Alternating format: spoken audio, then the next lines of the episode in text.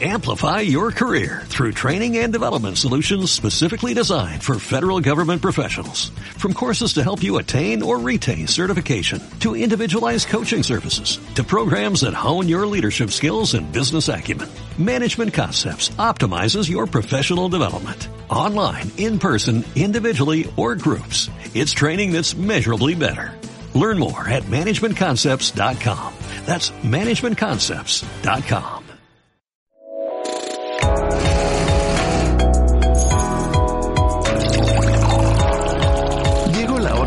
una buena taza de café, acompañada de una buena conversación con amigos. Te damos la bienvenida a Café, Cultura y Cristianismo.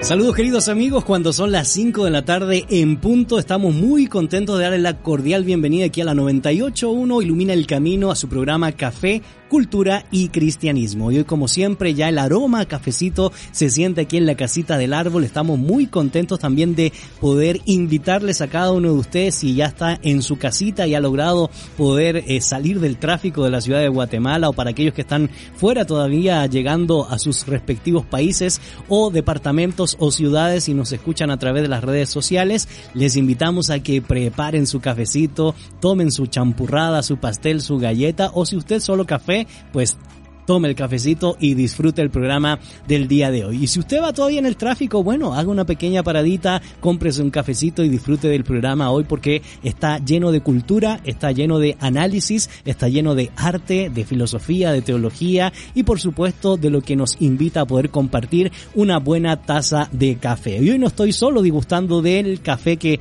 vamos a presentar en un momento, estoy muy buen acompañado y quiero darle la cordial bienvenida a mi buen amigo Mario Salvatierra. Mario, con olorcito a café estamos disfrutando aquí en cabina. Bienvenido. No hay mejor forma de iniciar este programa que con una buena taza de café.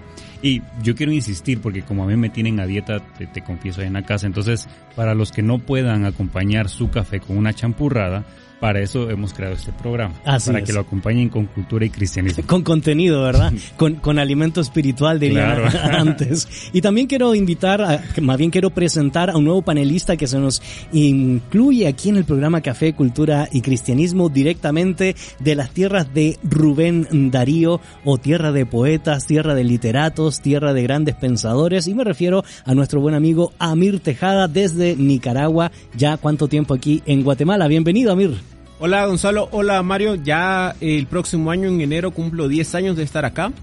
Y bueno, tierra de Sergio Ramírez también, eh, Así poeta es. contemporáneo, ganador de un premio el año pasado, así que... Yo lo tierra- leo todos los domingos a Sergio Ramírez Ah, ¿en serio? en, en un periódico nacional aquí de, de Guatemala. Sí. Un prolífico escritor. Realmente la obra de Sergio Ramírez es digna de eh, leer y digna también de reconocer para un premio, ah, y yo diría yo, a nivel de Nobel. Cabal, es cierto, la literatura de Nicaragua tiene... Tenemos sangre de grandes literatos, de ah, grandes tengo, tengo sangre de literato. Bueno, Así qué que- bueno. Esperamos ahí entonces tu próximo, tu próximo libro. Gracias Amir por acompañarnos y gracias Mario por estar aquí con nosotros. Y por supuesto cuando hablamos de olorcito, ¿verdad? Y hablamos de aroma de café, ya hemos pasado por el café de Etiopía, hemos pasado también por el café de Brasil y hoy nos conectamos con una nueva eh, cepa, con la cepa del café de Perú. ¿Qué tal Mario? Hoy sí, olor a Sudamérica, olor a café peruano. Delicioso, delicioso. Tenemos que recordar un poco que actualmente Perú está dentro de los países con un nivel gastronómico Oh, altísimo, ¿no? La, la cocina de Perú es reconocida mundialmente, ¿no? Y bueno, este café que estamos degustando, que es de Perú, tiene sus peculiaridades, tiene un toquecito así fuerte y un olor que, que queda en el ambiente. Así es, y desde el virreinato del Perú, pasando por varios procesos republicanos, interesante historia del, del Perú, y, y si no han conocido el Machu Picchu, pues yo les invito, ¿verdad?, que puedan visitar algún día. Tú, Amir, no, no has No, ido, ¿verdad? no, pero está en mi lista de pendientes. Está en tu lista de pendientes. Bueno, hablando un poco de café, interesantemente la historia lo remonta hace unos 200 años atrás aproximadamente y se cree que colonos europeos austrogermanos quisieron probar suerte con el cultivo y pues por supuesto llegaron a las tierras del Perú y comenzaron a trabajar la tierra para comenzar a ver los primeros frutos Amir de ese trabajo de sembrar la cepa del café y interesantemente comienza a darse muy bien. Correcto. Y algunas teorías dicen que entraron por el norte de, de Sudamérica, pues eh, Centroamérica, Colombia, que por ahí fueron que entraron estos colonos y de ahí este, Ahora va a decir de Nicaragua, ah, por ahí entraron. También tenemos buen café. y ya, sí, va- ya está pendiente, ¿verdad? Sí, en la lista está, de está en la lista de los cafés nicaragüenses. Pero es interesante cómo el café ha jugado un papel importante en la economía peruana a pesar de ser solo 200 años. Se dice que es el séptimo o el octavo producto de exportación más importante del Perú y está aproximadamente que el 5 o 6% de su Producto Interno Bruto tiene que ver con el café. Entonces el café, tanto en la cultura peruana, pero también la economía juega un papel muy importante y actualmente leía un pequeño dato que las nuevas generaciones se están interesando por el café. Así es. Bueno, de hecho, 4 millones de sacos aproximados de café eh, peruano se está exportando y eso genera, como decía Mir, eh, Mario, una economía importante y por supuesto el desarrollo de comenzar a ir, comenzar a especializar y a competir porque no la tiene fácil. Tiene alrededor a Brasil, en el norte tiene a Colombia, así que creo yo que eh, el café y, y quisiera yo invitarles a que puedan visitar la página Forum Cultura del Café en el Perú y ahí podrán encontrar mayor datos sobre esta temática que hemos estado mencionando. Lo que no es menos cierto es que está entrando ya la competencia de cafés selectos y eso es agradable para todos aquellos que degustamos del café, Mario.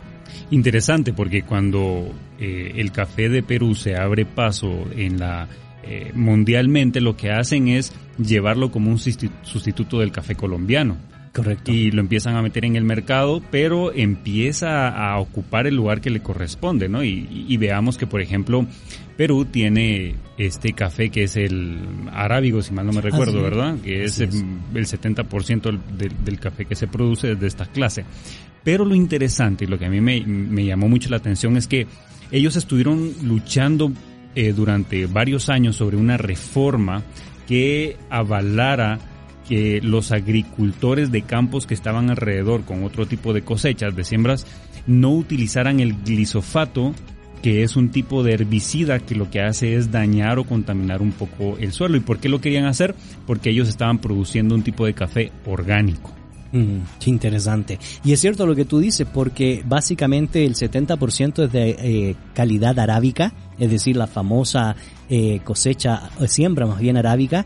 El 20% eh, es- investigando es seguido de un, un término que se denomina caturra y otro 10% de otras variantes, eh, donde básicamente a Mir encontramos la- una densidad media de plantas en la finca aproximadamente de 2.000 cafetos por hectárea. ¿Qué tal? Eso ya está entrando en una densidad interesante para competir con las grandes plantaciones de Colombia y de Brasil. Correcto, y las grandes eh, eh, tiendas de, eh, cafetería, Starbucks entre otras, han puesto sus ojos en el café de Perú. Y es interesante que internamente, aunque no había sido tan fuerte el consumo, pero en los últimos tres años, este 2018, 2019, 2020, el consumo, eh, revisando algunos datos de la Cámara del Café de Perú, dice que ha aumentado entre un 19 y un 29% de consumo interno en los hogares. Entonces, creo que la sociedad este, peruana por lo menos está también volteando a ver a su propio producto y, y a disfrutar también de su propio producto como lo es el café, como lo está disfrutando gran parte del De- público internacional. De hecho, alrededor de 2 millones de peruanos dependen de esta actividad y se cree que la mayoría de 223 mil familias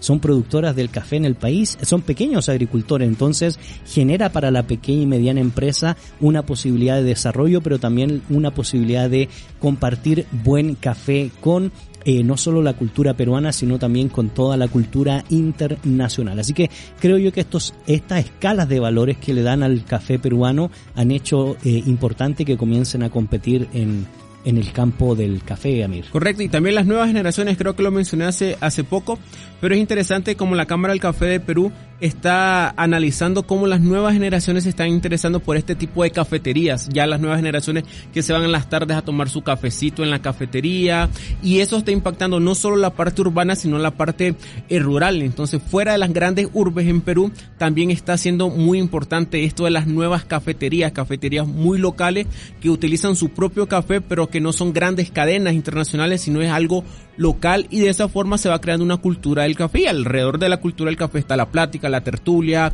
este el romance también, el chico invitando a la chica a un café, etcétera. Alrededor del café se hacen muchas cosas. Nos puso romántico. Bueno, hay que recordar que ya dijo que es un literato, ¿verdad? Al estilo de Sergio Ramírez y Rubén Darío. Gracias por compartirte estas temáticas y nos quedan preguntas por responder que las iremos desarrollando a medida que vamos avanzando con la degustación del café peruano, porque son 200 años de historia, Mario, y eso nos conecta con la época de la colonia, nos conecta con el desarrollo de la cultura y así como lo hemos hecho con los demás eh, cafés tanto de Etiopía como de Brasil, también lo haremos con el caso del café peruano para poder analizar e investigar qué relación tiene el café con el desarrollo de la cultura. Por eso te queremos invitar a que compartas con nosotros a través del 3043 8888 una nota de voz, un mensaje de texto y nos compartas cómo te va en el tráfico, si ya tienes una tacita de café lista y por supuesto nos puedes enviar un mensaje de voz una nota, una nota de voz y un mensaje de texto o nos puedes escribir a la página del Instituto Crux o de la 981 y ilumina el camino. O mandarnos una foto. En varios de nuestros amigos de la radio nos mandan una foto. Por lo general yo estoy en la parte de la producción y vemos las fotos que llegan en el tráfico, en su casita, tomando su café, disfrutando de este programa. Así que entonces vamos a hacer esta dinámica porque eh, ya hemos eh, dicho y, y, después de la pausa que tendremos vamos a dar el nombre de la persona que se ganó cajita sorpresa. Entonces, como está aquí Amir el productor, hay más cajitas sorpresa. Hay más cajitas sorpresa esperando. Entonces, ¿qué tal si nos manda una foto o una nota de voz y de esa manera va a poder participar por la cajita sorpresa que realmente está buenísima. Creo yo que esta vez sí voy a participar para ver si al productor Amir Tejada le place en su corazón y en su, en su mente poder bendecirnos con esa cajita sorpresa. Haremos una breve pausa, no te desconectes. Esto es Café, Cultura y Cristianismo.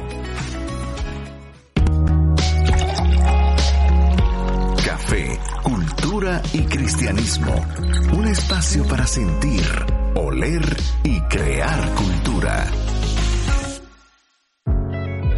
Estamos de regreso, queridos amigos. Soy Gonzalo Chamorro y me encuentro junto con mis buenos amigos Mario Salvatierra y Amir Tejada. Y por supuesto queremos seguir invitándoles a que se contacten con nosotros enviándonos un mensaje de voz o un mensaje de texto al 3043 8888. También nos puedes escribir a través de la página de Facebook de la 981 o también del Instituto Crux. Y antes de agradecer los comentarios que ya comienzan a ingresar porque están interesados en ganarse la cajita sorpresa y obviamente serán muy bien reconocidos aquellos que nos envíen eh, una fotografía con su taza de café o también un mensaje de voz. Eh, por supuesto, serán acreedores de esta cajita sorpresa. O más bien participarán, ¿verdad? Porque si no van a creer que una, por cada foto una cajita no, van a participar, ¿verdad? Pero antes eh, de leer algunos mensajes, quiero agradecer a Yuri Ruiz que nos ha enviado una donación de café desde Costa Rica. ¿Qué tal, Mario? ¿Qué tal, Amir? Ya vamos a tener que ponerlo ahí para probarlo. Así es. Correcto, hay que meterlo en la lista para probar este rico café de Costa Rica. Así que muchísimas gracias a todas estas personas que nos están enviando sus regalos a través de café y su cariño a través de estas bolsitas de café. ¡Ey! Un regalo internacional, alguien que nos escucha desde Costa Rica. Así es, y nos envió este regalito, así que muchas gracias por el café selecto Rey. Podemos hacer aquí mención porque creo que no está aquí en, en Guatemala, ¿verdad?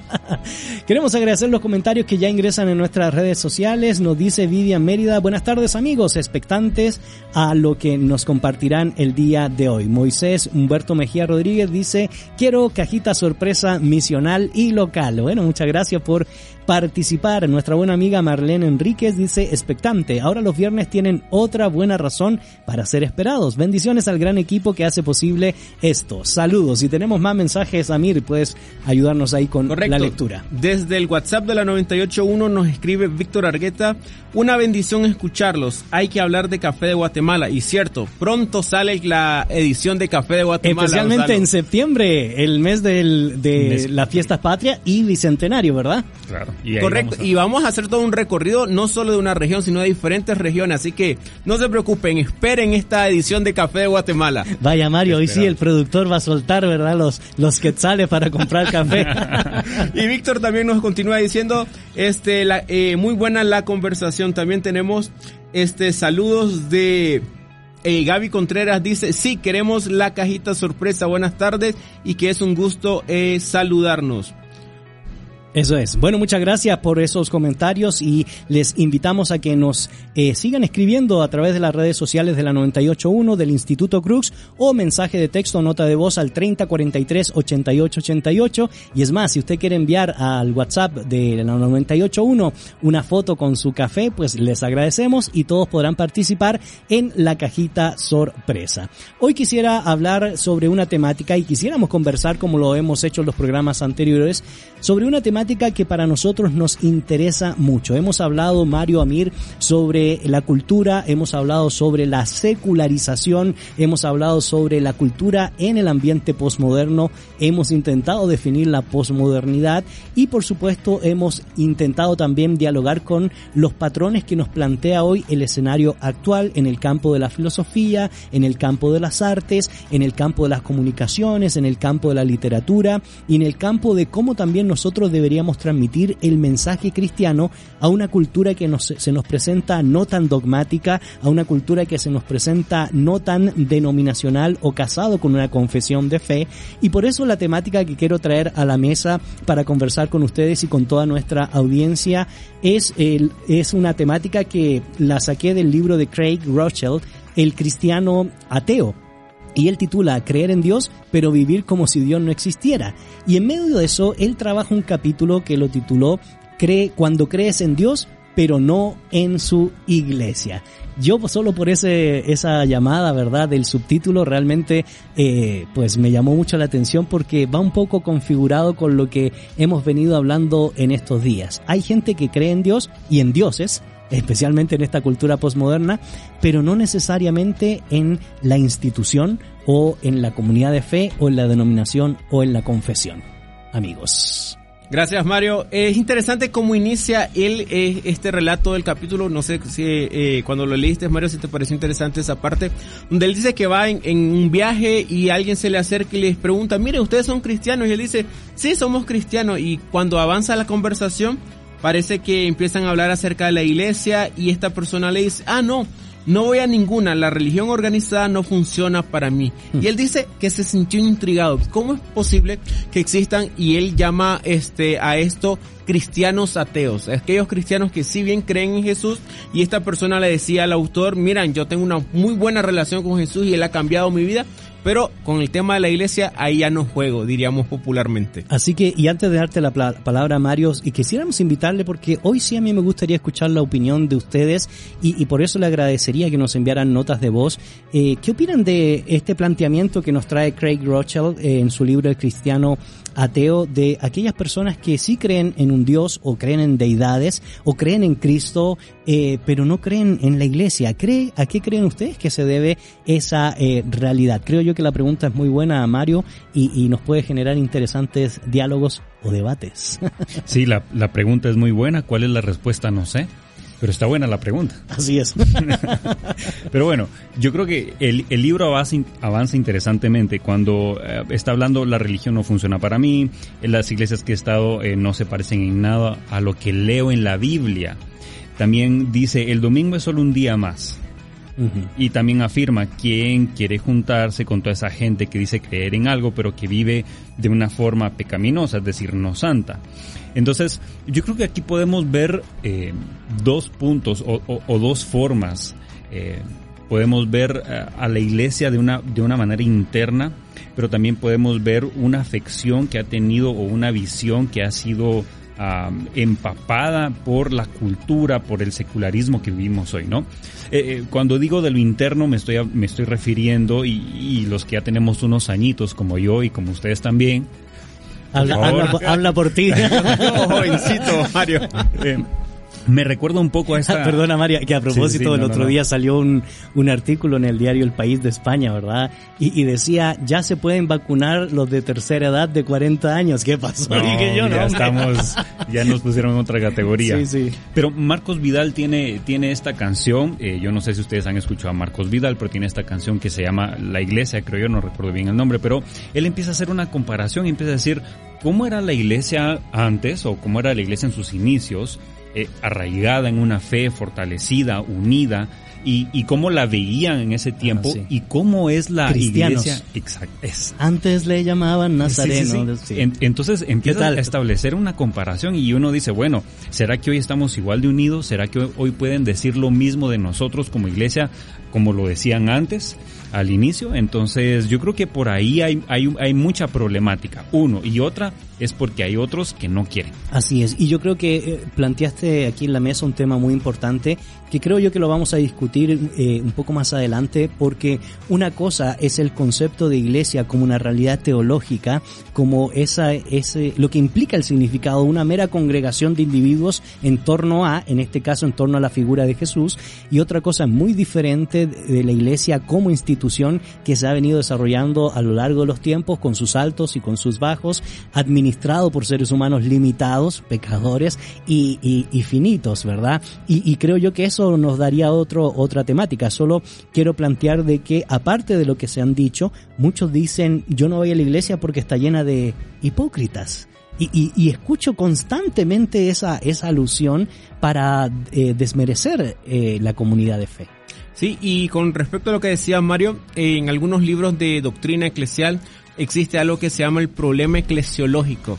Y- ¿Qué tal? Ah, se, se oye bonito va, eso, ya. sabía yo que le iba a salir lo literato teológico, No, ¿verdad? y lo que dicen estos autores es que muchas veces en este problema eclesiológico es que se ha corrompido el concepto y se ha malentendido el concepto de iglesia. Entonces, esa iglesia que nosotros vemos en el Antiguo Testamento, la iglesia de los primeros años y cómo tristemente se fue institucionalizando y a tal punto la gente lo que ahora juzga es una iglesia institucional, pero por ende, por no entender bien el concepto de iglesia, juzga todo.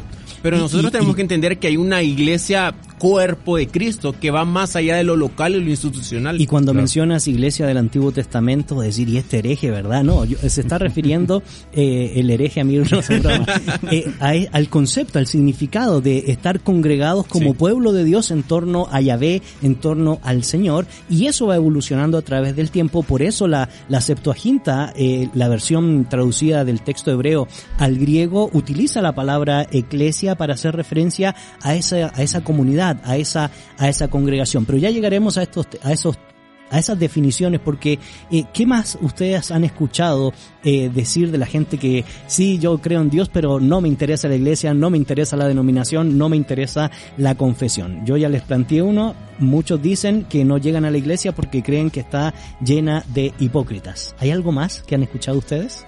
Bueno, yo creo que hay diferentes cosas, ¿no? Y, y todas están ligadas, como bien decía Mira, a diferentes conceptos y definiciones. Uno de ellos es la cuestión de la fe.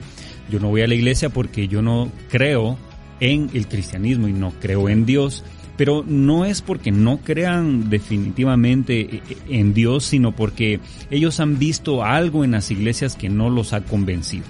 Ah, podemos ver un caso, y, perdón que, lo toque un poco fuerte, ¿no? Pero por ejemplo, un hombre eh, que en su pasado estaba viviendo pues una vida con un desorden sexual, ¿no? Estaba desorientado en ese camino. Hoy está luchando por transformar su vida, pero ¿qué pasa? Llegó a una iglesia donde no lo miran bien los ancianos, los diáconos, eh, lo miran con malos ojos. Entonces, ¿qué se puede esperar de eso, no? Claro. Y con eso, este, perdona que te interrumpa Mario, pero este recuerdo un libro eh, de Philip Yancey, no sé si lo, has leído, gracias a una versión condena humana, donde él, eh, para mí siempre yo recuerdo esta escena, él dice que va viajando en un avión y se sienta alguien y empiezan a platicar con esta dama y se da cuenta que esta dama eh, eh, trabajaba en la prostitución este en, en, en, en las relaciones con adultos. Y empieza a platicar pero él dice él cuenta el en ese relato que ella se miraba bastante cargada con esa situación. Y él le dice en algún momento mira no has pensado ir a alguna iglesia él pensando en busca de ayuda. Y ella le responde ya me siento lo suficientemente mal como para ir a una iglesia. Entonces Wow. tristemente muchas veces pasa eso Mario se termina siendo una, una, una comunidad que juzga, o por lo menos esa es la apariencia que hay, y no esa comunidad de gracia que está ahí. Es parte de todos esos conceptos quizás equivocados que hay de la iglesia, que tristemente en algunos casos puede haber algo de eso, pero no es el concepto, la naturaleza de la iglesia. Hay otra cosa que, que yo he visto, mis estimados, y es que obviamente va a depender de la región, el país en el cual uno se encuentre, pero el materialismo, el consumismo contemporáneo que te da la posibilidad de otras dinámicas de entretención hace que la gente ya no le dé espacio al campo de la espiritualidad y por lo tanto rechaza cualquier asistencia a una comunidad de fe para adorar a Dios, para encontrar consuelo, para compartir los unos con los otros. Y por eso cuando el tema de iglesia o el tema de común unión o de comunión choca con su vida cotidiana, eh, entonces es otro argumento más para las personas y, llegan a decir, pues no, la iglesia me quita el tiempo para el desarrollo humano, el desarrollo eh, eh, familiar. Y, y, otro elemento que yo quisiera agregar es que también hay algunos que eh, se las dan de verdad de súper espirituales o extremadamente espirituales y, y tienen una eh, lista detallada de por qué no asisten a la iglesia, por la música que ya no es guiada por el espíritu. Otros dicen, no, la música es muy fuerte, por eso no voy a la iglesia. Otro, la música es muy antigua, por eso no voy a la iglesia. La música es muy moderna, por eso no voy a la iglesia. Y así empezamos, inclusive lo podríamos aplicar a la, a la predicación. Eh, Uno dice, no, aquí no predican el texto, o aquí son demasiado doctrinales, intelectuales y no les entiendo nada. Siempre hay una excusa. Sí, y eso habla más del ser humano, de su corazón, de lo que hay en él, que de la iglesia en sí. ¿No? Correcto. Las iglesias han adoptado diferentes formas, diferentes liturgias, han eh, pues ido de cierta manera, no es que se hayan adaptado al secularismo, aunque sí, pero, pero no todas y de igual manera, eh, pero ah, estamos viendo que esta muchas iglesias han ido como adoptando ciertas formas, eh, por ejemplo, vamos a poner música más moderna para que estas personas vengan, vamos a hacer predicaciones más light para que estas personas vengan, porque al final de cuentas no es el contenido, sino que traigamos a, las personas a Cristo. Entonces ahí hay como... Claro, y, de ahí entonces viene el, el rechazo o la aceptación, y, mayoritariamente en este contexto que nos estamos eh, colocando, el rechazo porque mucha gente dice creer en Dios, pero no creer en, en, la iglesia. Y realmente hay muchos ejemplos, ¿verdad? O a uno hasta tocan a mí el tema de por qué se construye un edificio y otros no hay un lugar donde reunirse, por qué no hay un lugar eh, arquitectónico bello, qué sé yo. Entonces siempre está detrás esa excusa de los seres humanos para poder negar algo que es profundamente espiritual y revelado como es el cuerpo de Cristo, la iglesia. Y ahorita pensando en, en esta época que vivimos desde el año pasado, la pandemia, Fácilmente muchos pueden decir, no, ¿para qué voy a regresar a una iglesia si ahora todo el conocimiento, toda la, la, eh, eh, la enseñanza la puedo obtener a través de Facebook, a través de Zoom, a través de cualquier, a través de libros, de podcast, a través de un programa los viernes a las 5 de Café, Cultura y Cristianismo. Entonces, eh, toda, la información está en la, en la red. Sí, entonces esa puede ser una excusa para decir, no, no necesito ir a una iglesia, no necesito ir a una comunidad, pero realmente es excusa eso. Es, esto no sustituye. Miren, pareciera que estoy haciendo mala publicidad a nuestro programa, pero no es así. Escúchenos, pero vaya a su iglesia. Y esa excusa porque no estamos entendiendo entonces qué significa la iglesia. Correcto, porque la iglesia, miren, aquí es interesante y hace, hace unos meses, no voy a hacer autopublicidad, pero hace unos meses escribí un pequeño este blog en el Instituto Cruz que se llamaba algo así, una santa católica y apostólica, una iglesia incomprendida. Y la idea de este blog era poder estudiar o por lo menos eh, lanzar algunas ideas desde el concepto del cre de los primeros credos de la iglesia de lo que era la, eh, esta comunidad y se define como una santa, católica en el sentido universal y apostólica y, poder analizar la naturaleza de la iglesia a través de estas cuatro características que tiene y cuando nosotros hacemos eso nos sorprendemos porque realmente muchas veces el concepto de iglesia que nosotros tenemos está lejos de lo que la Biblia o por lo menos los primeros cristianos este, apuntaban a lo que realmente era esta comunidad de fe, una comunidad eh, cristiana en el sentido de teniendo a Cristo como centro.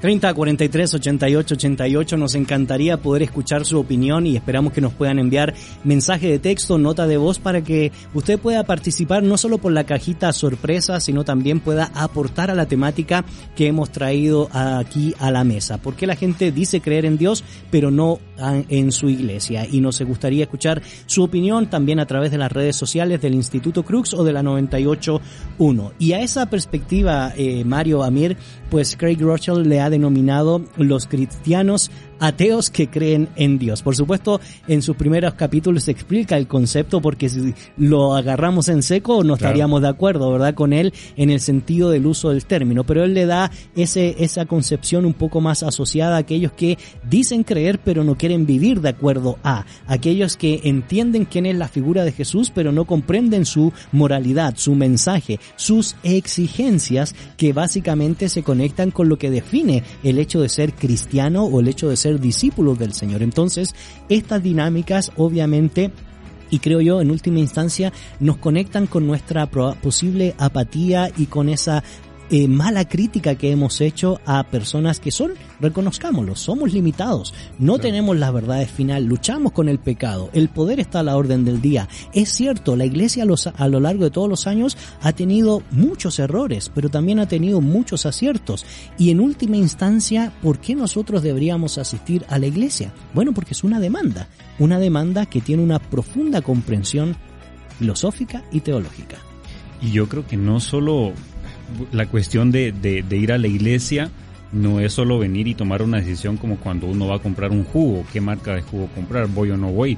Hay una exigencia, como tú lo mencionas, pero importante también recordar que uno no va a la iglesia como un club social, ¿verdad? De un club de alcohólicos anónimos, de, de, de ex pecadores. El atractivo central de la iglesia es Cristo. Y los que van a la iglesia y los que comparten en comunidad son aquellos que se ven atraídos hacia Cristo. Y, qué importante lo que tú dices, porque con esto no estamos diciendo, queridos amigos, que usted no llegue a la, a la iglesia para sanar el corazón. ¿Cuántos de, es más, los que estamos aquí en esta mesa probablemente hemos llegado por eh, sanidad del corazón, de nuestra mente, de nuestras prácticas morales, de la búsqueda existencial, racional que hemos pasado en alguna etapa de nuestra vida. Pero eso no es el fin de la iglesia. La iglesia es constituir una comunidad de adoradores, eh, es una comunidad de adoración. Y si no estamos dando ese paso eh, siguiente, entonces nos hemos quedado ¿verdad? Para seguir marcando el paso y no cumplir esa visión que el Señor estableció allá por Mateo capítulo 16 o a través del apóstol Pablo cuando se va definiendo qué es la iglesia. Correcto, y con la tarea que nos deja en Mateo capítulo 18 y aquí hay que entender algo importante. Nosotros como personas que pertenecemos a esta comunidad cristológica somos esa continuidad del ministerio y misterio de Jesús en la tierra. Y muchas veces tristemente nuestra naturaleza es tratar de institucionalizar todo, hallarle forma a todo y ahí es donde eh, como seres humanos tendemos al fracaso y, y asfixiamos con reglas, asfixiamos con normas a las personas, pero nosotros tenemos que entender eso que nuestra tarea es la que nos dejó Jesús, la poder de ir y enseñar y continuar con su ministerio, con lo que él hacía. Y cuando nosotros entendemos eh, y por lo menos revisamos los evangelios de lo que Jesús hacía con las comunidades, pero también con sus amigos, con sus discípulos cercanos, nosotros vamos entendiendo de una manera diferente y entendiendo mejor el concepto de lo que es esta comunidad que nosotros llamamos iglesia. Vamos a hacer una pausa, pero eh, quiero dejar esto en la mesa para que cuando regresemos podamos retomar. Lo que yo he visto en la historia del cristianismo temprano, medieval, renacentista, eh, en la época de la Reforma o moderno y, contemporáneo es cuando la iglesia más ha impactado la cultura, es cuando la gente ha estado más involucrada eh, usando sus dones, usando los talentos al servicio de la palabra, al servicio de nuestro Señor. Cuando la gente más apática ha estado en la historia de la cristiandad, es cuando la gente ha estado mayoritariamente sentada como espectador sin cumplir la voluntad del Señor y eh, desarrollando esta típica actitud criticona no estoy diciendo que no seamos críticos, aquí todos somos críticos, pero una cosa es ser crítico y otra cosa es ser criticón. Y ha sido demostrado, y les puedo dar muchos ejemplos en la historia de la cristiandad, cuando más apatida ha habido hacia la iglesia es cuando la gente más cómoda ha estado. Si no, veamos lo que pasa en todo el libro de los hechos, cuando la gente estaba activa eh, predicando, dando y por supuesto aún en medio de la persecución por el Sanedrín y posteriormente por Roma y las acusaciones populares o de los filósofos griegos, la iglesia más activa pudo no solo cumplir su, la voluntad del Señor, sino también, brevemente mis queridos amigos, transformar la cultura. Sí, y en Hechos, como tú mencionas, los primeros capítulos mencionan algo interesante, todos unánimes juntos. Hay una característica de unidad que, que tienen todos los miembros de la iglesia, ¿no? Y el servicio que tenían a sus comunidades. Nosotros vemos, por ejemplo, en Hechos a la iglesia sirviendo a las viudas. Nosotros vemos, es interesante Hechos porque vemos a discípulos, a los apóstoles, como eh, en ciertas ocasiones eh, están impactando a la parte eh, social, política. Por ejemplo, vemos a unos apóstoles que de repente están liberando a una chica que, que la hacían negocio con ella y, y, impacta socialmente la iglesia como tal, porque nosotros no nos desconectemos de que esos apóstoles eran la iglesia y la iglesia impactando. Y esos pequeños capítulos a lo largo de, lo, de los siglos se ha repetido. La iglesia impactando nuestra sociedad. 30 43 88 88. Envíanos un mensaje de voz, una nota de voz, un mensaje de texto o también contáctate con nosotros a través de las redes sociales del Instituto Crux o de la 981. Esto es Café, Cultura y Cristianismo. Regresamos en un momento.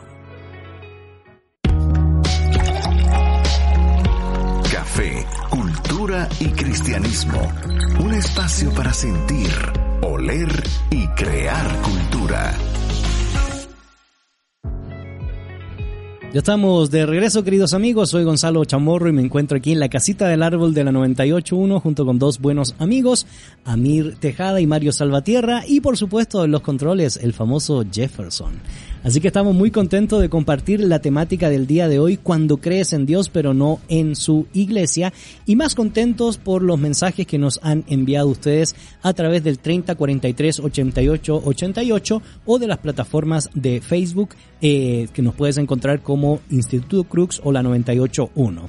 Eh, Brenda Castro de Ortiz dice, es lamentable que el concepto iglesia parece centrado en la creación y no en el creador. Excelente comentario. Bernardita Mesa dice, yo voy a esperar el café de Guatemala. Ojalá venga en la cajita. ¿Qué tal?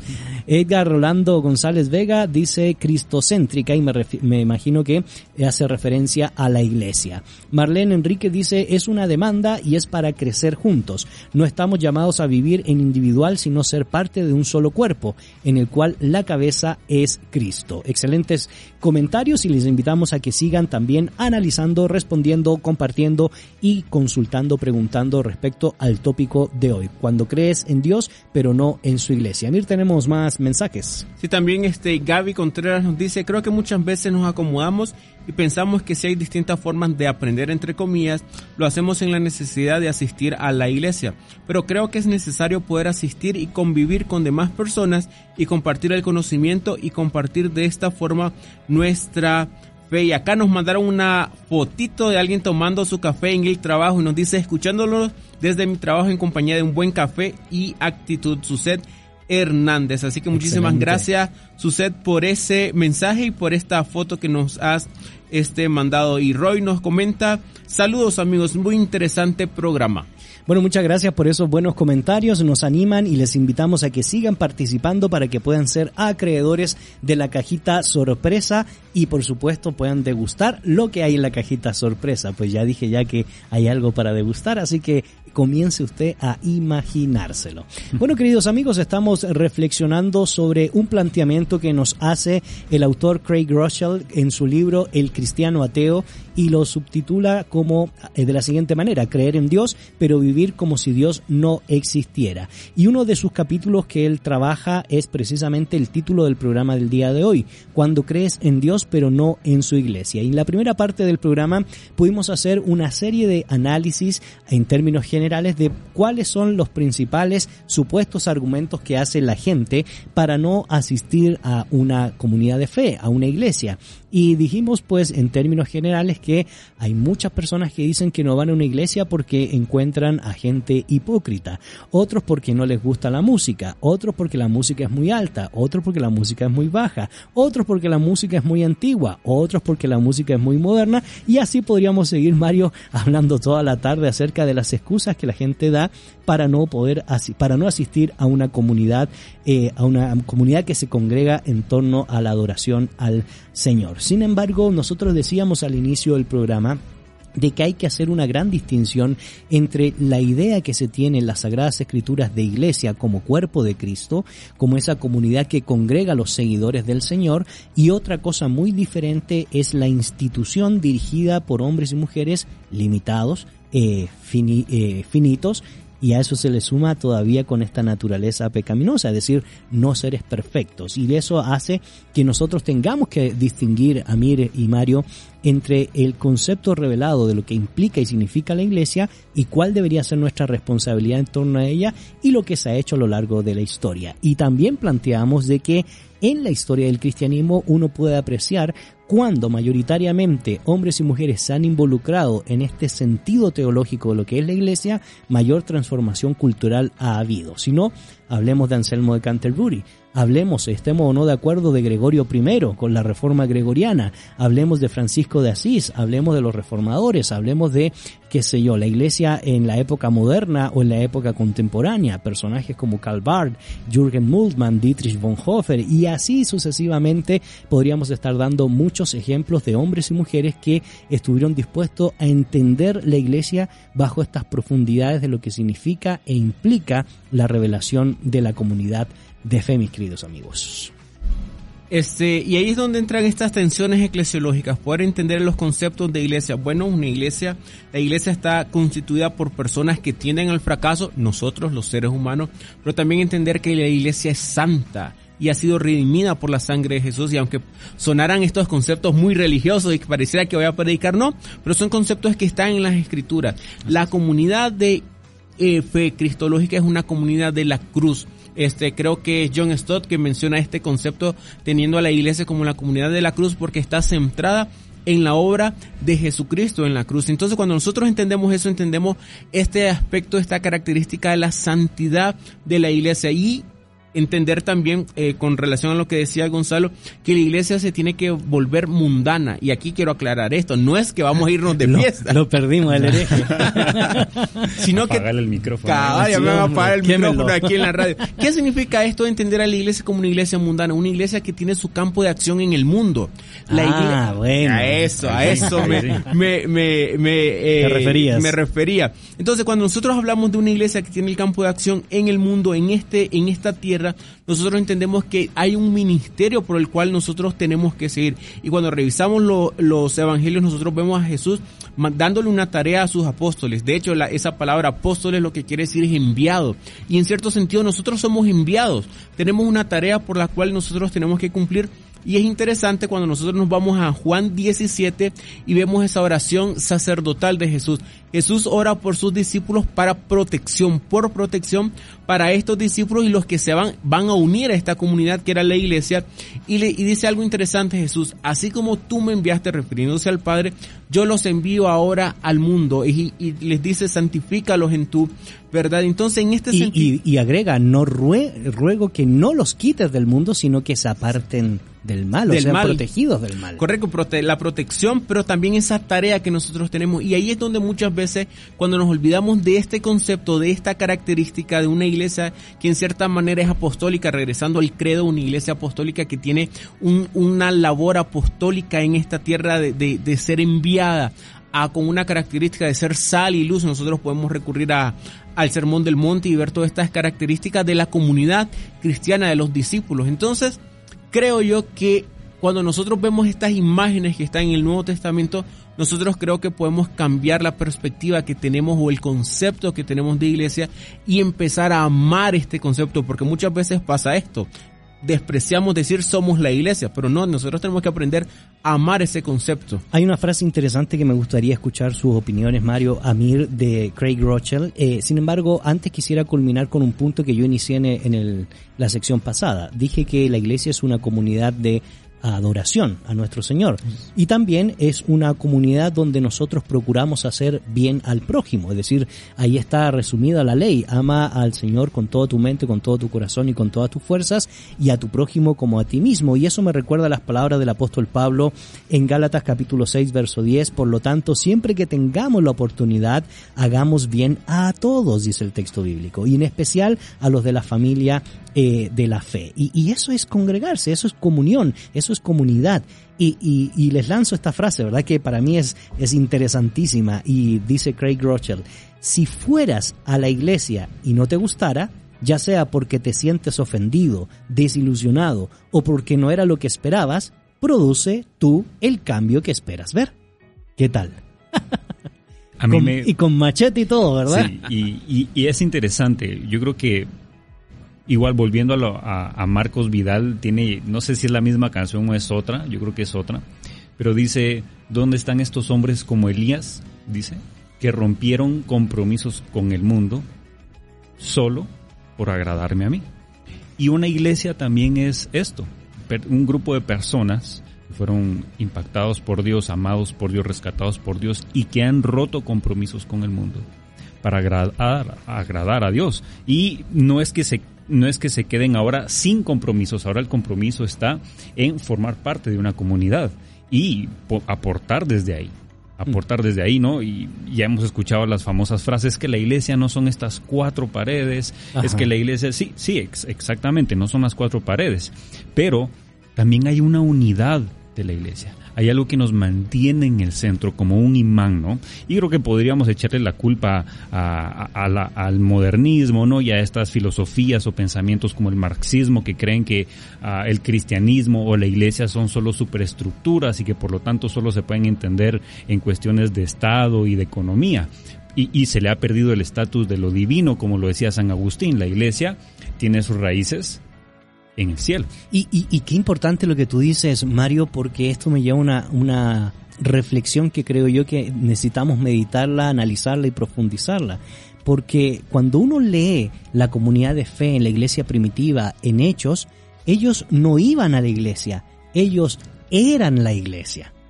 Y, yo creo que esa distinción nosotros tenemos que retrotraerla hoy para el siglo XXI. ¿Por qué? Porque cuando uno lee precisamente Hechos capítulo 2, verso 42, eh, el texto dice se mantenían firmes en la enseñanza de los apóstoles, en la comunión, en el partimiento del pan y en la oración. Ellos eran la iglesia, estaban dedicados a la palabra de Dios, el pueblo de Dios y a la misión de Dios. Entonces, eh, generalmente el común denominador, y, y lo, yo reconozco que por mucho tiempo yo iba a la iglesia, eh, no era la iglesia. Y eso creo yo que marca mucho la distinción a la hora de ser críticos y decir yo creo en Dios pero no creo en la iglesia. Bueno, ¿por qué no crees en la iglesia? Porque probablemente no estás involucrado en el proceso de ser y hacer iglesia. Sí, desconocemos ese, insisto con esto, desconocemos ese concepto y el concepto de iglesia nos, nos ayuda a entender las imágenes eclesiológicas del Nuevo Testamento. Si usted revisa, estimado amigo que está ahí escuchándonos, a la iglesia se le define o se le ejemplifica como la familia de Dios, el pueblo de Dios, el cuerpo de Cristo, el templo del Espíritu Santo, el rebaño del pastor, los pámpanos de David, la esposa del cordero y todas estas imágenes que hay hablan de una comunidad, no de un lugar, sino de una comunidad donde interactúan unos a otros. Y Pablo, eh, el gran teólogo para mí del Nuevo Testamento, este ocupa una eh, interesante Yo pensé eh, que era Jesús. Te perdiste. De son, bromas, son bromas, son bromas. Este ocupa esta interesante eh, figura, esta interesante imagen del cuerpo, donde él dice, bueno, pues es un cuerpo donde todos dependemos, codependemos unos de otros. Y cuando nosotros entendemos eso, que somos el cuerpo, vamos derribando ese falso concepto de que la iglesia es una institución, obviamente localmente ante las autoridades o una institución y todo lo demás. Algún abogado podría decir eh, cualquier cosa eh, con respecto a eso. Sí es una institución legalmente, pero espiritualmente es ese cuerpo, esa naturaleza de la iglesia es el ser de un cuerpo donde estamos interconectados unos a otros. Y de hecho, básicamente podríamos concluir de que necesitamos a los demás y los demás también nos necesitan. Y sí, eh, lo que Amir dice es la figura que, que Pablo utiliza del cuerpo, no es la única figura, también él dice la esposa de Cristo, ¿no? ¿Dónde más va a depositar Cristo su amor, su entrega total, si no es para con su esposa? Ahí hay una cuestión de fidelidad, de compromiso, de entrega total, de amor incondicional, y recordemos que Cristo viene por su iglesia.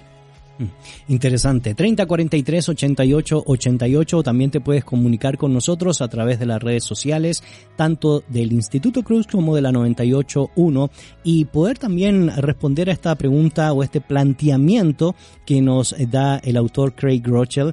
Y básicamente él dice: cuando crees en Dios, pero no en su iglesia. Y, y es interesante, queridos amigos, porque hemos hablado de la idea de la figura del cuerpo cuya cabeza es Cristo. Hemos hablado de que no podemos desconectar el cuerpo porque si sacamos una parte del cuerpo pues ya empieza a funcionar de manera incorrecta eh, usando esa metáfora y por lo tanto eso implica entonces que todos debemos estar unidos, conectados en un mismo sentir, bajo una visión profundamente teológica y filosófica, estética o artística de lo que implica y significa la iglesia.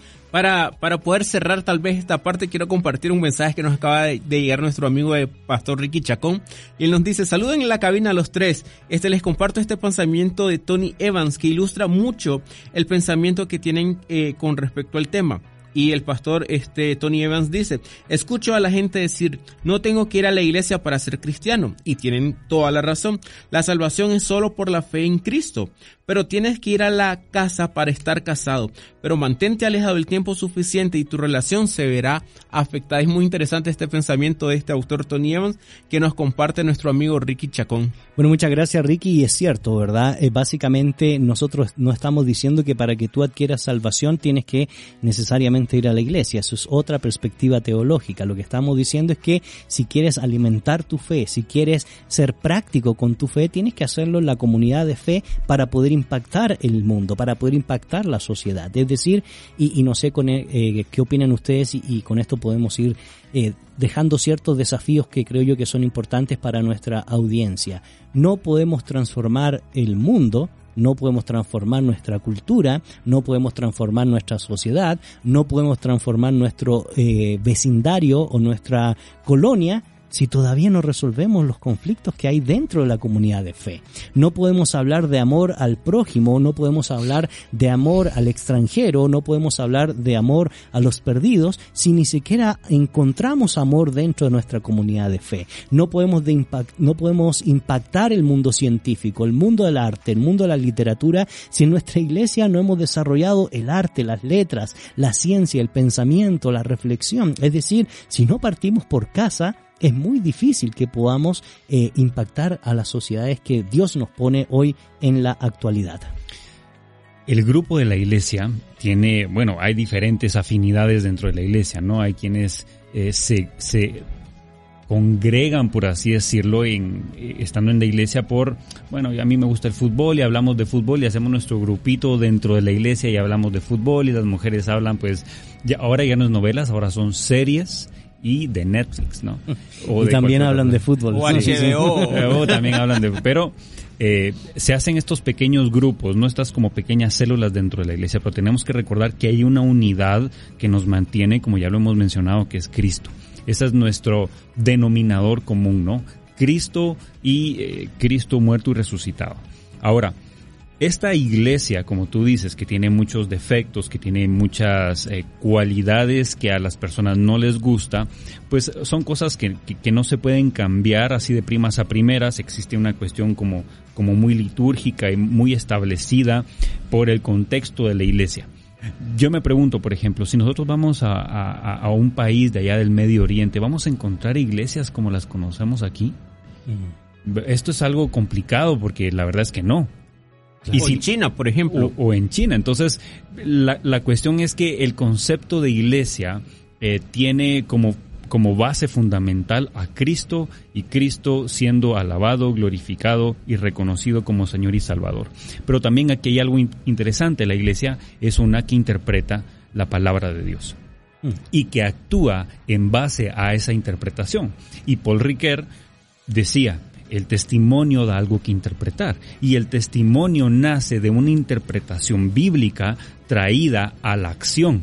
Por eso es de que él escribe del texto a la acción. Él está diciendo, vamos a olvidarnos del conflicto de las interpretaciones una vez que pasemos del texto a la acción. Así es, y por eso yo quisiera recomendar la obra que tú mencionaste, mira, hace un rato eh, de Philip Jensen, Gracia Divina versus Condena Humana, yo sé que es tu autor favorito, así que ahí nos puede dar todo el listado de los buenos libros, pero eh, lo digo porque, fíjense, y yo creo que esto es importante. Muchos cristianos ateos o muchos cristianos que dicen ser creyentes pero que no asisten a una iglesia dudan de unirse a una comunidad de fe porque piensan que Dios no podrá obrar de ninguna manera a través de ellos eh, y sus imperfecciones. No obstante, la Biblia dice todo lo contrario. Y nosotros somos la experiencia de eso, de la gracia de Dios.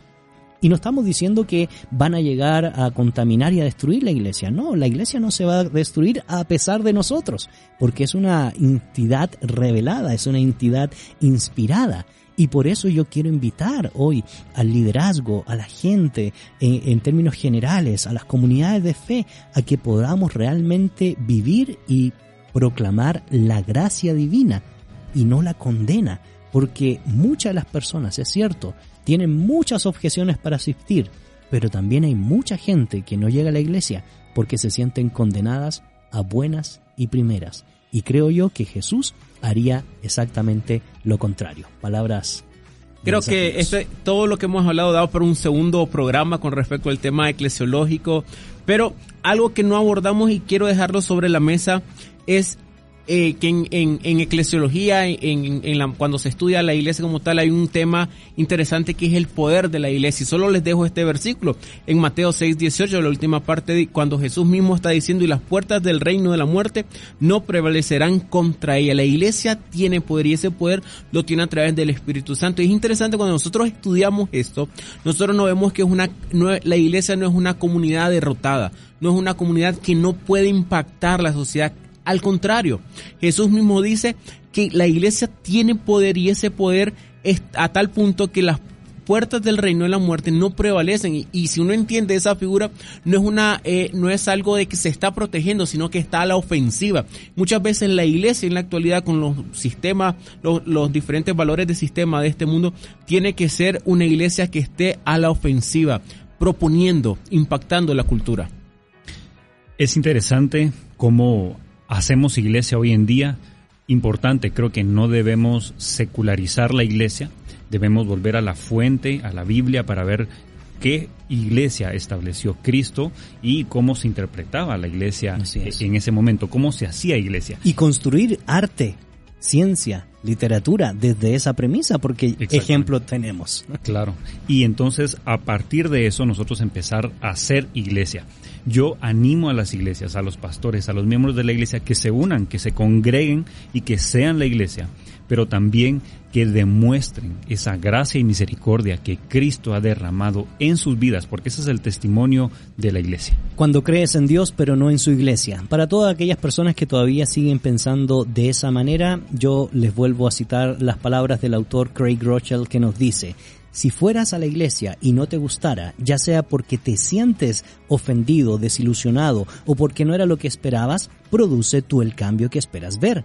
Incluso si la iglesia dista mucho de ser perfecta, eh, y él agrega, y la mía tampoco lo es, y también la mía, piensa en lo mucho que podrías mejorar si dedicaras tu vida a ello.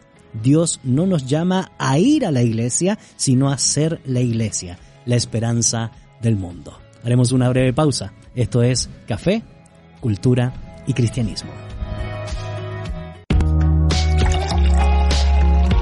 Café, Cultura y Cristianismo. Un espacio para sentir, oler y crear cultura. Ya estamos de regreso, queridos amigos. Soy Gonzalo Chamorro y aquí en la casita del árbol, en la cabina de la 98.1, me encuentro con dos buenos amigos, Mario Salvatierra, Amir Tejada y por supuesto con todos ustedes que a través de la... Eh, sintonizar, ¿cómo sería la onda, la frecuencia? La ya, frecuencia, ya, ya la lo onda. recuerdo, ¿verdad? Tan, me he vuelto tan La digital. onda radial. La onda radial 98.1 FM. Eh, nos sintonizan y por supuesto a través de las diferentes redes sociales se han contactado junto con nosotros para aportar a la temática del día de hoy, para saludarnos o simple sencillamente para participar en la cajita sorpresa. Y quiero agradecer los comentarios que han ingresado a nuestras redes sociales. Eh, Lili Vanessa de Pablo dice, muchos hermanos hacen sus servicios en sus casas y dicen, listo, están haciendo la voluntad de Dios. ¿Qué opinan ustedes? Rápido, mis queridos amigos. Pues parte de eso hay que ver que si están siendo de testimonio, si están siendo de luz, ahí así inició la iglesia primitiva. Sí, así es, no solo en casas, en catacumbas, en cementerios, eh, mi- mientras hayan dos o tres reunidos haciendo la voluntad del Señor, pues ahí está la iglesia. Lo que sí es que hay que hacer eh, lo que el Señor manda. Claro, y en su contexto, ¿no? Si nosotros vamos a ver a los lugares donde la iglesia se persigue hoy en día, no se reúnen en templos, se reúnen en casa. Se reúnen en casa. se realiza un sacerdocio familiar ahí y, listo, ¿no? Entonces, yo creo que hay que ver el contexto, eso es lo que yo creo, ¿no? ¿Y cómo se origina? Porque capaz que por asuntos de que me voy a este alejar de, de, mi iglesia, de mi, de mi, de mi congregación y voy a hacer la mía, entonces hay que ver un poco, analizar el contexto, como dices tú, Mario. Así es. Bueno, Buenísimo, muchas gracias. También agradecemos a nuestro buen amigo Luis Rodríguez que dice el concepto de iglesia institucional cada vez complica más la realidad de cuerpo y organismo viviente. Totalmente de acuerdo con mi estimado amigo Luis Rodríguez. Diamantina García dice saludos hermanos desde Managua, Nicaragua. ¿Qué tal mi querido amigo. Ahí le encargo a esta, esta oyente que nos mande un cafecito nicaragüense. Así es, ¿verdad? Porque ya nos enviaron de, de Costa Rica y estamos esperando, ¿verdad? Que... Con tal que no diga que ya me lo bebí. Así es. Bueno, es más, si nos quieren invitar a Nicaragua, con mucho gusto lo vamos a recoger a, esa, a esas tierras, ¿verdad?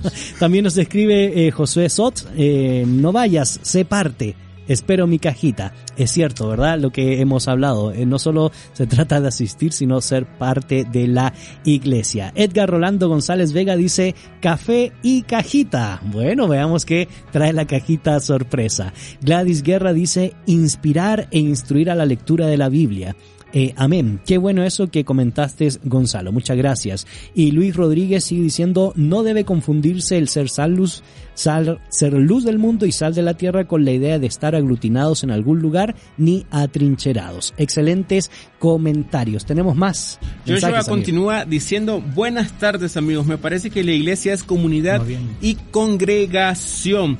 También este, nuestra amiga nuestro amigo, perdón, Daniel, que nos manda una foto y nos dice, con dedicatoria especial, a veces es bueno tomarse el café frío. Creo que lo principal que debemos de pensar cuando recibimos a alguien nuevo eh, refiriéndose al, eh, dentro de una comunidad de fe, es este recordar que todos somos pecadores, pero también que nosotros hemos sido redimidos y esta persona nueva está buscando esa redención. Eso nos permite dejar prejuicios atrás y guiar a esta persona al arrepentimiento genuino. Muchísimas gracias Daniel por este mensaje. Y también David Aragón nos dice, excelente programa, saludos desde San Lucas, de las tierras del frío de San Lucas, cerca de Antigua. Y Ahí se dan ganas de tomar cafecito, ah, ¿verdad? pero aquí con el frío le hacemos la competencia. Así, ah, de hecho estamos, igual que nuestro amigo que nos dice del el frappuccino, el café frío, ¿verdad? Ya se nos enfrió el café peruano. Correcto, y también nuestra amiga Rosana Alonso continúa diciendo, otra razón por la que algunos no asisten a la iglesia es porque están conscientes de que no están viviendo en santidad, pero les gusta eh, lo que hacen y esto no les permite tener la libertad y se sienten mal. Excelente, muchas gracias por esos aportes que han dado al programa del día de hoy y sin duda alguna eh, será también de mucha bendición para todos nuestros oyentes que en estos momentos algunos siguen en el tráfico, otros ya han logrado llegar a su casita, por lo menos aquí en Ciudad de Guatemala y para aquellos que nos sintonizan desde el extranjero o desde los departamentos de eh, Guatemala, pues esperemos que estén disfrutando del programa del día de hoy. Tenemos otro comentario, Mario, cuéntanos qué se nos dice. Aquí nos escribe el doctor José Luis Chileno.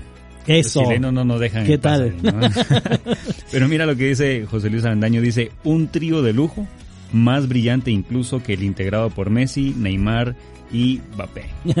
bueno, muchas gracias por ese comentario y nos conecta precisamente con la coyuntura del día porque yo quisiera traer una pregunta a colación, simple sencillamente para reflexionar, no para concluir, pero tiene que ver con el fútbol y por eso quería conectar con ese comentario que nos ha enviado el doctor José Luis Avendaño y, la pregunta es, eh, ¿estamos hablando hoy de una nueva religión?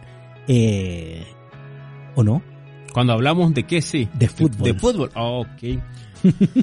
Interesante pregunta. Y, lo digo por lo que ha acontecido en estos días, ¿verdad? Un jugador de determinado equipo, el Barcelona, pasa a otro eh, trabajo, ¿verdad? Eh, tristemente tuvo que, yo no sé si han visto las redes sociales, los comentarios, pero a mí me da risa, ¿verdad?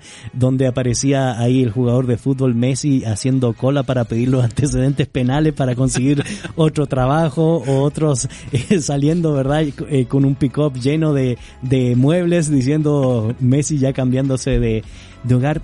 Eh, pero es interesante lo que ha generado en el ambiente, lo que ha generado eh, el, fútbol que es entretención eh, mayoritaria en estos días, a tal grado de que hoy podríamos hablar de Messi, pero hace un poco tiempo atrás hablábamos de Maradona, inclusive hasta de una iglesia maradoniana.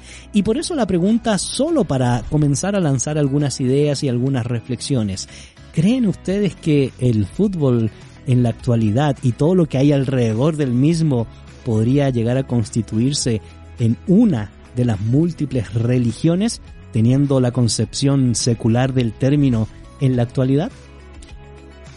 Manuel Vázquez, perdón, Manuel Vázquez, este Moltalmán, en un libro que él escribe y se titula Fútbol, una religión en búsqueda de un Dios, él hace dos preguntas y de hecho de ahí inicia su diálogo en este, con estas dos preguntas. Y él dice, ¿son las estrellas del balón las reencarnaciones de los antiguos dioses del Olimpo? ¿Es el fútbol la nueva religión del siglo XXI? Y yo creo que no solo ha, ha, sido la plática de nosotros, también ha habido otras personas que están analizando este fenómeno y a un poco más serio de todo este fenómeno que claro. tiene que ver con respecto al fútbol y la pasión que genera y que muchas veces esta pasión va más allá de lo lógico. Y yo creo que se excusa bajo la palabra pasión. Ahora, yo no estoy hablando pues desde una perspectiva donde no, no, he conocido el fútbol. Yo pasé años de mi vida viendo fútbol, jugando fútbol y no jugaba tan mal. Incluso eh, mi abuelo estuvo... Perdona que te interrumpa. De hecho, en mi caso, yo, a mí sí no me gusta el fútbol. Es decir, no soy un fanático, pero lo juego muy bien. ¿Qué tal? no, y, y, pero... Son bromas, son bromas.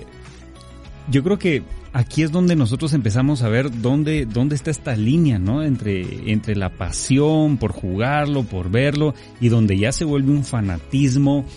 De este fanatismo también inclu, incluso eh, acusan al cristianismo. Es que ustedes son unos fanáticos, pero ser fanático del fútbol sí está bien. Claro. Eh, entonces ahí es donde no vemos ese, ese, equilibrio, ¿no? Pero veamos esto. Yo creo que esta apoteosis que vivimos hoy de, querer divinizar a, a, las personas, por ejemplo Messi, ¿por qué va a ser extraño verlo haciendo cola para recoger sus antecedentes? Solo porque es Messi, ¿no? Es una persona normal. Tiene que cumplir con la ley, tiene que pagar impuestos y si no paga impuestos se va al bote. o sea, es como todas las demás personas. Ahora, con la cantidad de dinero que tiene, ¿cuánto le están pagando ahora? 40, 40 43 millones de euros al año. Y ganaba ahí. como 80. Ahora, con esa cantidad de plata que ganaba, o sea, uno se salta un montón de trancas. De hambre no, no, se va a morir, no, ¿verdad? No, se va a morir. lo que sí es interesante, y yo mencionaba, ¿verdad?, lo que ha acontecido hace algunos años atrás de esta serie de congregaciones que se fueron desarrollando en la Argentina y fuera de ella en torno a la figura de Diego Armando Maradona. Entonces, cuando uno estudia el hecho religioso, nuevamente, no es algo novedoso. Eh, es claro. parte de lo que se ha dado a lo largo de la historia donde el ser humano intenta colocar una figura específica, eh, divinizarla y, y, ese precisamente es la tensión que se vive entre el monoteísmo hebraico, el monoteísmo de la, del Tanaj, de la Torá, eh, de, de, la tradición judeo-cristiana posteriormente, frente a esa constante concepción cosmogonía del ser humano de querer eh, endiosar a figuras humanas para transformarlas en para transformarse en auténticos seguidores para destinar todos sus bienes y servicios en torno a la figura palpable, a la figura mítica, a la figura que te genera satisfacción. Y por eso la pregunta viene hoy en torno a lo que está aconteciendo a nivel global, a nivel planetario es la religión, es el fútbol, la nueva religión del siglo XXI, como lo fue el Dot ut Des del siglo I en la antigua Roma, o como lo fue las deidades del antiguo egipcio, o como fue las mitologías del antiguo cercano oriente? Pareciera que sí. Eh, hace tiempo escuché a, un, a una persona que había pasado gran parte de su vida en Europa haciendo ministerio por aquellas tierras y él decía que ahora los estadios son las nuevas catedrales y que también los aficionados ahora adoran a sus eh, a sus no solo a las personas sino a su equipo. Y, ahí es donde se vuelven estos nuevos dioses. Ya mi equipo es, es mi adoración. Y, más allá de, que esté o no esté un, un, un, un futbolista yo me vuelvo partidario de ese equipo a tal punto que no importa si le entrego mi dinero mi tiempo mis recursos en general no solo lo económico este, sino que se vuelve mi centro de adoración, mi centro de motivación. Y es interesante esto, eh, solo un pequeño dato que, que algunos dirán, no, es parte de la economía, pero nos da para analizar. Se dice que solo en estos, eh, en estos días, aproximadamente eh, se van a vender casi 180 millones de euros en camisas de eh, este jugador argentino que hemos mencionado. Este equipo ya con estas ventas de camisas ya recuperó año y medio de la inversión de contratarlo, solo en camisas. Imagínense cuánto dinero juega y, se dice que dan aproximadamente el más o menos 25-30% más caras las camisas de este jugador que, de que cualquier otro jugador en este nuevo equipo. Entonces es interesante todo esto, eh, pasión desenfrenada, desenfreno que genera el fútbol y que muchas veces sí realmente pareciera la nueva religión de este siglo. Ahora, no estamos diciendo que por favor no, no deje de ser fútbol porque como se decía, ¿verdad? A inicios del siglo pasado, eh, eso era pecado jugar fútbol, ¿verdad? No, para nada, haga deporte, disfrute del fútbol. Lo que estamos diciendo y intentando analizar es si no esto eh, se está transformando en la finalidad de las cosas. Lo que eh, hace que las personas tengan identidad y ahí es, un problema. Exactamente. Eh, pan y circo en última instancia. Pensaríamos eh, como la época romana. si eso es así, si eso está pasando en su vida, si eso gira en torno a su, como decías tú, Amir, a su identidad, a su percepción de las cosas, a su definición de la realidad, eh, ahí sí estaremos en un problema porque entonces se, nos transformaríamos en un mundo extremadamente superficial si dictaminamos nosotros que la nueva religión, como lo fue el pan y circo en el pasado, hoy es el fútbol. Y podemos hablar un poco sobre cómo se entendía religión en, en, la época de Roma, por ejemplo, o en el antiguo Egipto. Eh, yo creo que si vemos el fútbol como religión hoy en día no cumple con esas características total y completamente. Sí con la adoración a alguien o a algo, ¿no? Y esa devoción, por así decirlo. Miremoslo en las redes sociales. Y esto a veces quizá contamina un poco. Eh, personas que se peleaban ahí por Messi, Cristiano Ronaldo y se tiraban aquí. Se ¿Qué propósito tiene eso? ¿Qué finalidad, qué fruto para tu vida va a tener si Messi es el más grande o Cristiano Ronaldo es el más grande? ¿Y por qué te vas a pelear por eso? Claro. O sea, son cosas que, que, son, como tú bien dices, muy superficiales. Y si nosotros vamos a, a, encontrar en el fútbol esta satisfacción espiritual, por así decirlo, para nuestra vida, debemos reconsiderar primero quiénes somos como seres humanos. Yo creo que valdría hacer esta reconsideración. Juan Carlos este, Rodríguez en un artículo que le escribe se llama La hermenéutica del fútbol como religión del siglo XXI. Él dice que eh, eh, pensando, viendo el contexto de Inglaterra, que ser un fanático, un hincha del club, de algún club en Inglaterra, tiene que ver casi con un compromiso religioso. Este, entonces ahí es que nosotros, nosotros vemos este compromiso, esta pasión que ya trasciende lo normal que podríamos decir, porque el compromiso religioso, si nosotros lo entendemos como tal, tiene que ver con identidad, con lo que yo soy. Y hablamos un poco de ser iglesia. Entonces muchas veces quizás el fútbol está desplazando al, ser iglesia y ya soy un hincha, soy un fanático a ese grado de esta es mi religión. Y por eso creemos, eh, o creo yo por lo menos, eh, y nuevamente insisto, por favor, si usted quiere ver fútbol, hágalo, practique el deporte. Pero lo único que yo aportaría es no convirtamos el fútbol en el fin de las cosas.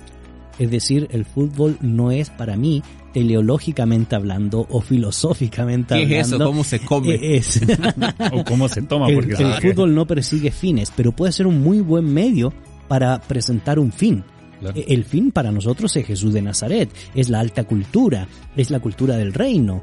Eh, y el fútbol creo que yo que podría ser un buen puente, pero nunca es un fin. Y si se dice del fútbol, se dice de cualquier cosa que no tenga un sentido de trascendencia, que puede ser muy positivo para el desarrollo humano. Bueno, esa es la temática y la coyuntura de hoy. Habrá muchas opiniones y la pregunta es, pues, ¿creen ustedes que el, fútbol es la religión contemporánea del mundo eh, secular, del mundo actual? Usted puede dirimir, es un tema relativamente contemporáneo, sobre todo a la luz de las iglesias maradonianas y hoy a la luz de esta adoración que se da en las redes sociales de mucha gente en torno a un futbolista o a una figura. Mis queridos amigos, solo quiero mencionar quién fue el ganador de la cajita sorpresa eh, del viernes pasado y felicitamos a Diego Sebastián Estrada de León quien ganó esta cajita la semana pasada y por supuesto nuestro equipo se estará comunicando con usted en estos días y va a recibir la famosa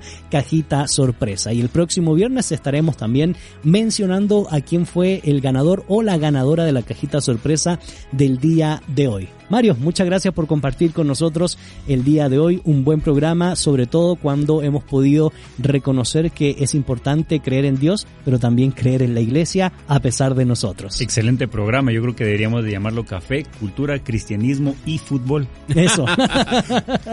Pensando en la actualidad. Así es. Amir, muchas gracias por compartir con nosotros el día de hoy desde la tierra de los literatos, Nicaragua.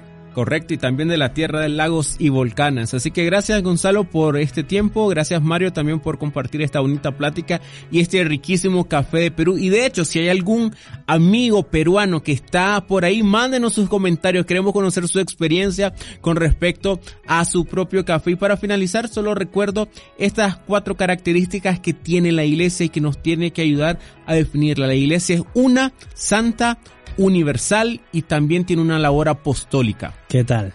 Y si quiere conocer más, lea el artículo de Amir Tejada en el Instituto Una pequeña promoción. Así es. Y aprovecho, pues, nuestro buen amigo Luis Rodríguez nos escribe, aprovechando los comentarios futboleros de fanatismo. Se cree en Dios, pero no se es fanático de la iglesia como ente en la que hay que creer. Se vive en comunión estando entendidos que Cristo es la cabeza de la iglesia. Excelente comentario, Luis. Gracias por todos los aportes que has entregado el día de hoy en Café, Cultura y Cristianismo. Y tenemos otro. Sí, tenemos varios comentarios, pero voy a eh, leer este porque es de Jenny Pastora. Ella nos manda una foto y nos dice: Saludos amigos de Café Cultura y Cristianismo. Envío una foto de la recepción de mi cajito. Abrazos de su amigo Yasli Pastora. Así que nos mandó la foto acá nuestro amigo recibiendo su cajita feliz y con una gran sonrisa. cajita feliz, ¿no? cajita sorpresa.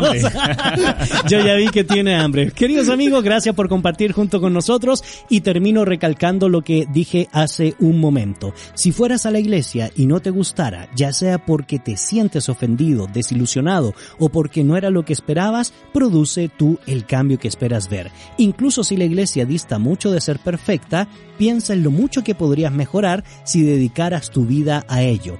Dios no nos llama a ir a la iglesia, sino a ser su iglesia, la esperanza del mundo. y esto ha sido Café, Cultura y Cristianismo. Amplify your career through training and development solutions specifically designed for federal government professionals. From courses to help you attain or retain certification, to individualized coaching services, to programs that hone your leadership skills and business acumen, Management Concepts optimizes your professional development. Online, in person, individually, or groups. It's training that's measurably better. Learn more at managementconcepts.com. That's managementconcepts.com.